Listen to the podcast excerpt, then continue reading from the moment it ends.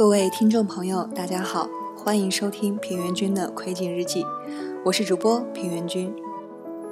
今天依然是来自江国相知的《与幸福的约定》。今天的故事是关于两代人的家庭关系。关于背景音乐的信息，我会附在简介当中。故事名字叫做《朱红漆器的三格饭匣》。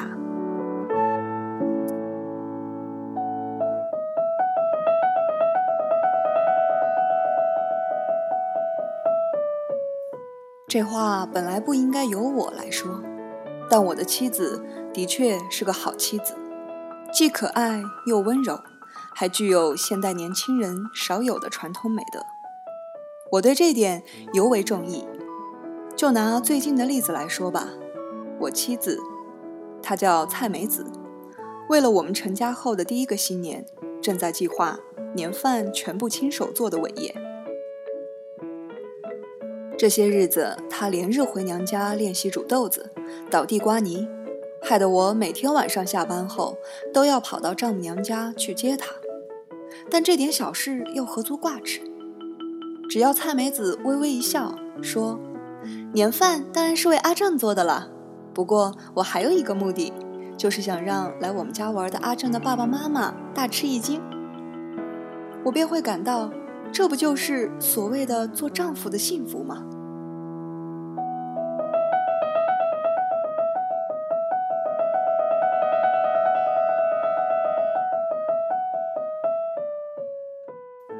我们俩决定结婚的时候，我的父母极力反对，理由十分荒唐，说她是独生女，骨盘窄得像一个孩子什么的。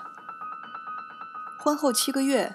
为了让父母见识一下蔡梅子的贤妻良母的样子，今年新年有必要请父母到家里来玩一下。这不是吗？我们现在就正要开车去接他们。蔡梅子在我旁边酣睡着。傍晚的街上一片繁忙，高速公路上拥挤不堪。为了不妨碍蔡梅子的睡眠，我尽量小心地踩刹车。洛茨那肥胖的身躯缩成了一个圆球，趴在蔡梅子的膝盖上。他不时地抬起头看看我，好像在问：“还没有到吗？”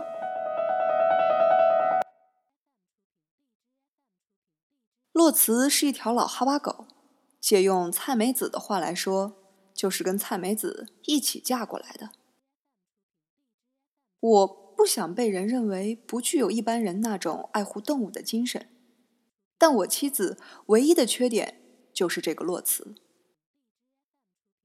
他爱他爱的太过分了，溺爱的太过分了。不管去哪里，他也不能把他丢下不管，结果就是根本不能出去旅行。洛茨的狗食费、医疗费加上修毛费，每个月要花三万日元。就是坐垫、拖鞋被洛茨的口水弄得黏黏糊糊的，也绝不能骂他。不管怎么说，如果拿人相比，他已经是百岁老人的年龄了。诸如此类，我只能视而不见。可是，跟狗在同一张桌子上吃饭，我则不能不说了。你可以想象一下。面对一条坐在小孩子用的长腿椅子上，围着围嘴儿，头上还扎着一条红丝带，稀里哗啦的舔着兔子图案的咖啡杯子里的牛奶，吃着捣碎的苹果以及臭烘烘的狗食的狗，能有人无动于衷吗？即便它是爱妻的心肝宝贝狗。还没到吗蔡梅子头靠在座椅上，睡眼惺忪地望着我，略微沙哑的声音是那么的性感。就这么一句，就使我顿时喜笑颜开，对洛慈的不满也就一下子烟消云散了。马上就到了，左前方已经可以看到东京站的红砖建筑了。新干线正点到达，销售的父亲穿着那件熟悉的西服。头戴一顶呢绒帽，提着皮箱。母亲穿着一条强调自己体态丰盈的合体的白色套装裙，即使在拥挤的人群中，我也能一眼就认出他们来。也许是由于长途旅行的缘故，父亲的笑脸有些勉强。总之，两人都健康无恙。母亲那张脸看上去就像是在五分钟前补过妆似的。你们来了。说着，我连抢带夺的拿过那只大概是装着土特产点心的纸袋。好久不见啦！低头行礼的蔡梅子紧紧地抱着怀里的洛慈，母亲瞪圆了眼睛。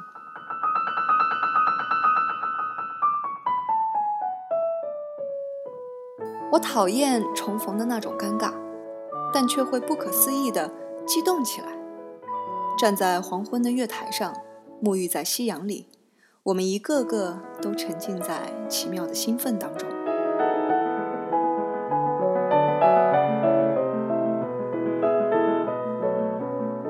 新年总是悄然而至，正当我不受闹钟威胁，尽情的贪睡的时候，先是蔡梅子跑来骚扰我了。阿正，喂，阿正，耳边一阵瘙痒。糟了，忘记买柚子了。算了，没买就算了。我说了，可是蔡梅子不听。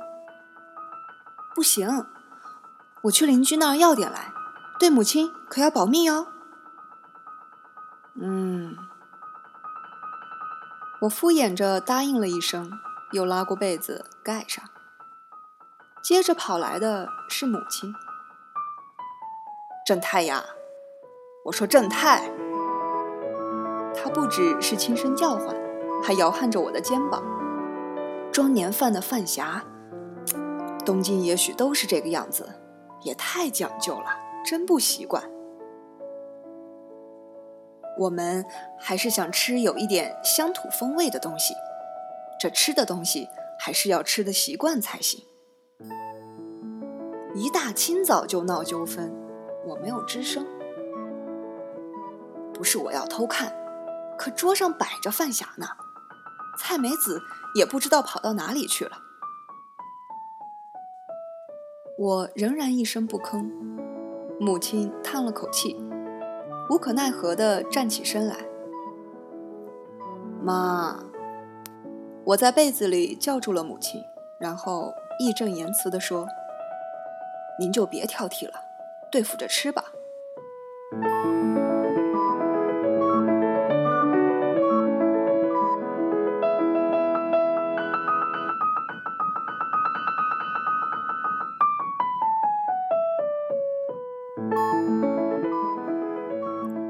饭桌摆好的时候，已经十点多了。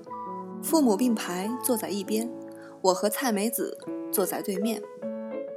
洛慈带着新买的围嘴儿。坐在我们俩中间，烩年糕上发出一股香味儿，上面浮着柚子片。父亲母亲紧张的可怜，饭匣装布丁，真新奇，看上去很开胃。这个主意不错呀。母亲悲怆的努力夸奖说。沉默了一下，蔡梅子极其认真的纠正说：“妈，那是洛慈的年饭。”